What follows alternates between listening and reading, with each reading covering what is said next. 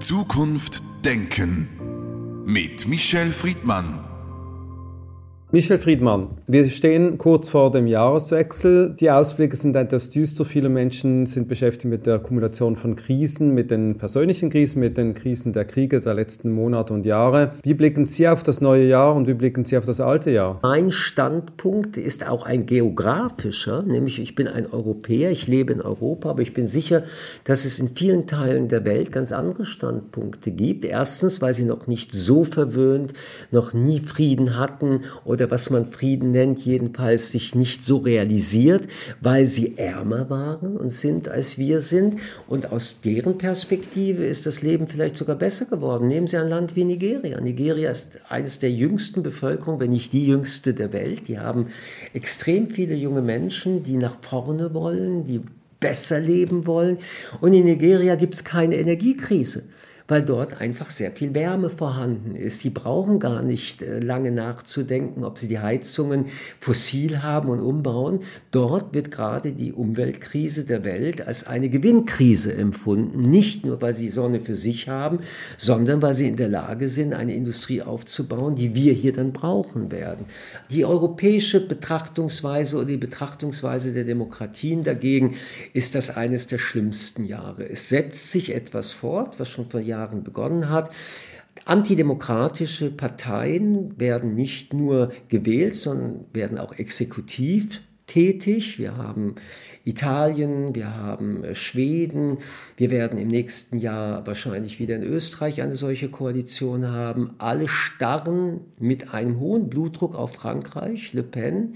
Das alles akkumuliert sich. Wir sehen eben, dass auch Regierungen sich in Europa, auch innerhalb der EU vor allen Dingen gebildet haben, die demokratische Standards brutal abgebaut haben. Und wir leben mit einem zweiten brutalen Thema, das ist Krieg. Das ist etwas, was wir äh, jetzt eineinhalb Jahre erleben, mitten unter uns. Bisher war der Krieg etwas Externalisiertes, jetzt ist er mitten unter uns. Wir sind zwar nicht unmittelbar daran betroffen, aber die Auswirkungen dieses Krieges sind unmittelbar in unserem Leben. Äh, der letzte Winter und die Energiekrise und die daraus entstehende Inflation und äh, die Irritationen sind auch immer noch unter uns und der Krieg ist auch noch da. Wir als Juden haben eine der größten Krisen seit Jahren Jahren zu bewerkstelligen. Der Staat Israel, unser auch Ort aus der Diaspora betrachtet, der immer und für Sicherheit der Juden sorgt in Israel und damit für uns als Insel, falls wir gerettet werden müssen, hat eine Erschütterung erlebt, die an der fundamentalen Existenz des Staates und der Sicherheit der eigenen Bürger und Bürgerinnen sicher in dem Land zu leben Zweifel gebracht hat, nämlich diese Sicherheit. Was auch immer äh, an unmenschlichen, barbarischen Dinge von der Hamas gemacht worden sind, hat die Bevölkerung Israels und auch, ich glaube, die Diaspora äh, jüdische äh, Seite gelernt, dass jedenfalls heute weder das israelische Militär noch die Nachrichtendienste auf der Höhe der Zeit sind. Es wird nach dieser Kriegssituation zu klären sein, wer welche Verantwortung trägt, vor allen Dingen auch die politische. Wir haben jetzt wieder Berichte gehabt aus Amerika, die nicht dementiert worden sind, dass viele Informationen über die Hamas, jedenfalls auf irgendetwas, das dort passieren könnte, ähm, vor einem Jahr schon bekannt waren, aber dass sie unterdrückt bzw. weggeredet wurden. Vielleicht wollte die Politik auch das gar nicht bereden, aber es bleibt dabei, dass der Schock tief eingedrungen ist. Der zweite Schock für uns Diaspora-Juden war die Nichtreaktion der Mehrheit der nichtjüdischen Gesellschaft, das Schweigen. Ich habe mal in einer äh, Diskussion mit ein paar hundert Leuten gesagt, hat, wissen Sie, eigentlich vermisse ich Sie. Wo waren Sie eigentlich in den letzten sechs Wochen?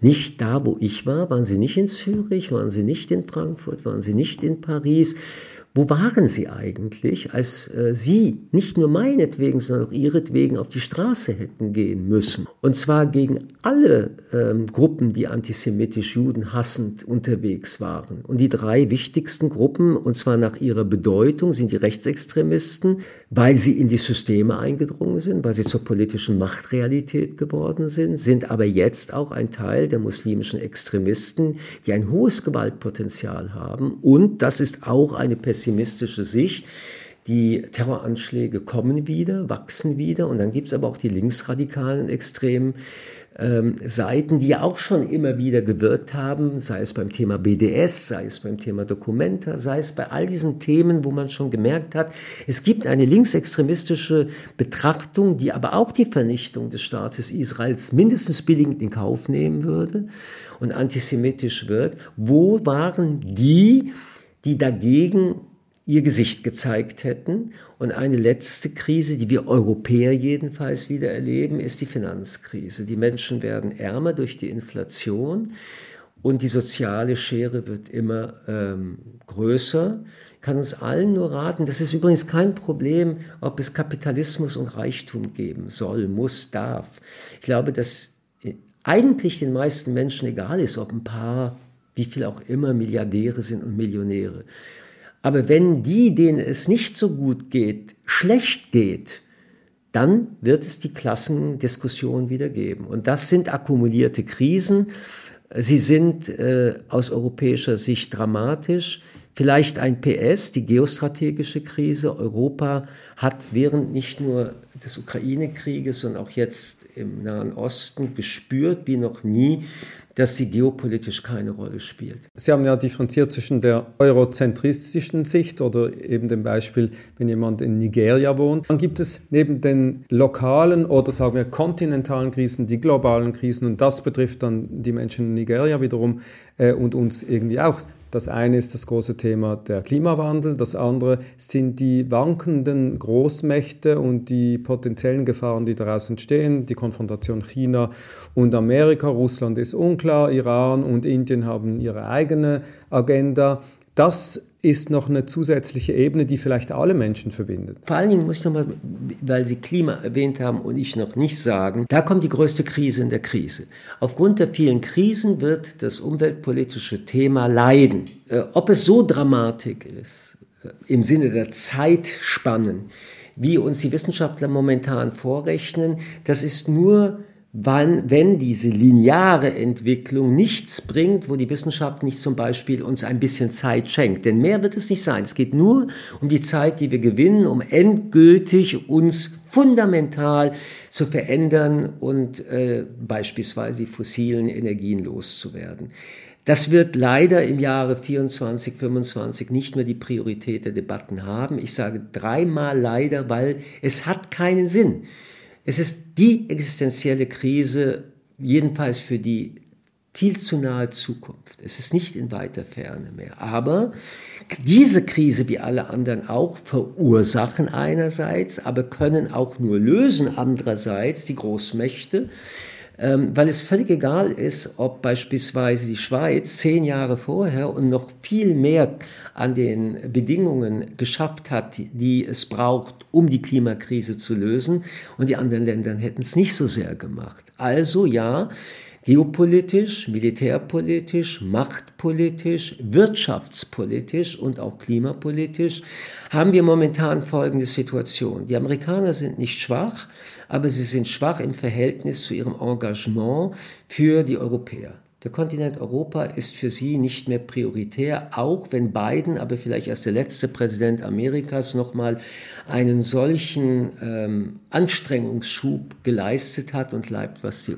Ukraine angeht. Dazu nur ein Wort. Würden die Amerikaner es nicht tun, wäre die Ukraine russisch, hätte die russische, hätte Russland gewonnen, und äh, Putin sich bestätigt gefühlt, würde er heute bereits zwei, drei andere Länder angreifen, die nicht NATO-Länder sind, aber auf dem Kontinent Europa sind. Ähm, China und Amerika sind ähm, die großen Konkurrenten jetzt um die letzten Machtpositionen, aber unabhängig der Weltmächte gibt es ein anderes Problem, nämlich die Weltordnung. Das ist total am Zerbröseln und das liegt beispielsweise auch an Russland. Die Weltordnung ist die Voraussetzung, dass Weltmächte und es ist äh, die Tatsache, halt die Mächte sind aufgrund ihrer Größe, aufgrund ihrer Ökonomie, aufgrund ihrer militärischen Möglichkeiten, aber selbst die in einer ganz bestimmten Weltordnung miteinander spielen. Es sind die zynischsten Regeln, es sind Regeln der Macht, aber noch sind es Regeln. Und äh, sowohl Russland als auch äh, China haben schon sehr klar gesagt, dass sie diese Regeln eigentlich an sich nicht mehr so tragen wollen, sondern eine neue Weltordnung haben. Und das ist die Weltordnung der Stärke. Das bedeutet, dass die Stärke bestimmt, wer in ihrem Einflussbereich jetzt aufgesaugt wird. Das ist das Testmodell der Ukraine. Ähm, aber Taiwan ist das Symbol der Chinesen. Wenn diese Weltordnung aber so anarchistisch wird, dann haben wir wirklich kein ruhiges Leben mehr. Dann ist jeden Tag irgendwo irgendetwas möglich, was unser Leben auch betreffen wird. Und zweiter Punkt ist, wir sind äh, ökonomisch wieder in der Lage, dass uns einige Länder beherrschen, immer noch, beispielsweise China. Es bleibt dabei, dass die europäische Perspektive der Zukunft immer noch nicht diversifiziert ist, was äh, sowohl den Import-Export von, äh, von Waren äh, angeht, eine Balance da drin, und aber auch Energiefragen. Denn Energiefragen beziehen sich jetzt nicht nur noch mal auf Sonne und Wind, sondern wir brauchen Chips, wir brauchen Mikroteile. Da ist China immer noch sehr weltführend. Also ähm, die Unruhe hat auch damit zu tun, dass es noch immer nicht, und das wird jetzt dauern, Weltordnungen gibt. Dazu muss man die BRIC-Staaten jetzt nennen, die viel selbstbewusster auftreten. Lula in Brasilien hat ein ganz anderes Selbstverständnis, ähm, sich zu positionieren, umso mehr es eine linke Regierung ist. Aber wir müssen auch auf ein Land wie Indien schauen, das größer ist mittlerweile von der Population als China und wo auch dort die Atombombe und nicht nur regionale Machtfragen, Grenze an Pakistan, Afghanistan beispielsweise, eine Rolle spielen. Zurückkehrend auf Europa muss man ein Land nennen, das immer ähm, problematischer wird, nämlich die Türkei, die ebenfalls versucht, in irgendeiner Form äh, eine, eine übergroße Machtpolitik äh, spielen zu wollen was nie funktionieren kann. Dafür ist die Türkei zu klein. Andererseits, ihre Grenzen sind bedenklich. Da ist äh, Syrien, da ist Iran und da ist Russland und das ist das letzte Stichwort. Wir haben die Destabilisierung von Russland, China, aber auch von Iran im Sinne der, Führungs, äh, des, der Führungsmacht der radikalisierenden und zu radikalisierenden Muslime, die diese Welt, wie wir sie jedenfalls haben, nicht haben wollen. Wenn wir auf das Jahr 2024 blicken, dann ist es in diesem Jahr das große Wahljahr. Wir haben Wahlen in Taiwan, in der Ukraine, in Russland, in den USA und in der Europäischen Union. Die USA kommt als letztes. Auf dieses große Wahljahr kann man ja mit gemischten Gefühlen schauen. Chance oder eben auch Scheitern. Wie blicken Sie auf das? Eher auf ähm, nicht Scheitern, aber große Probleme. Ich glaube, dass die amerikanischen Wahlen beispielsweise noch überhaupt nicht analysiert werden können, keine Prognosen gegeben werden können. Es geistert immer noch dieser gefährliche Politclown und Populist äh, Trump durch die Gegend. Aber wenn man von Trump abstrahiert, man muss sich die Frage stellen, kann Biden ernsthaft kandidieren und kann man mit Biden Wahlkampf machen und kann man glauben, dass mit diesem Mann nochmal die Demokraten gewählt werden? Das ist ja immer nicht nur der, der Präsident, sondern auch die Partei des Präsidenten. Kann man aber jetzt schon sehen, ob wirklich ähm, Harris, die eine ähm, unvergleichbar wissende Politikerin ist im Vergleich zu, zu Trump oder den Provinzfürsten aus, äh, aus Kalifornien oder von sonst, ähm, dass sie einerseits eine echte Chance hat, aber von dem konservativen Teil ähm, der Republikaner wirklich dann äh, begleitet wird und wird sie es überhaupt sein. Also wir wissen zu wenig, um Amerika zu prognostizieren und trotzdem, was man schon weiß oder vielleicht was man nicht weiß, nämlich irgendeinen Kandidaten, wo man sagen würde, hey, aus europäischer Sicht, aus demokratischer Sicht, ein, ein, ein Mensch, ja, wir wissen es nicht. Wie die russischen Wahlen ausgehen, und deswegen nehme ich die, das wissen wir. Äh, dass sie keine demokratischen sind, gehe ich davon aus, dass der alte Präsident der neue ist und dass die Ministerpräsidenten, wer auch immer es ist, weiter seine Vasallen und Erfüllungshelfer bleiben. In der Europäischen Union ist eigentlich ähm, schon jetzt äh, prognostizierbar, dass es ein ganz schlimmes Ergebnis geben wird, nämlich eine deutliche Verschiebung im Parlament nach rechts außen und rechts außen heißt bis rechtsextrem.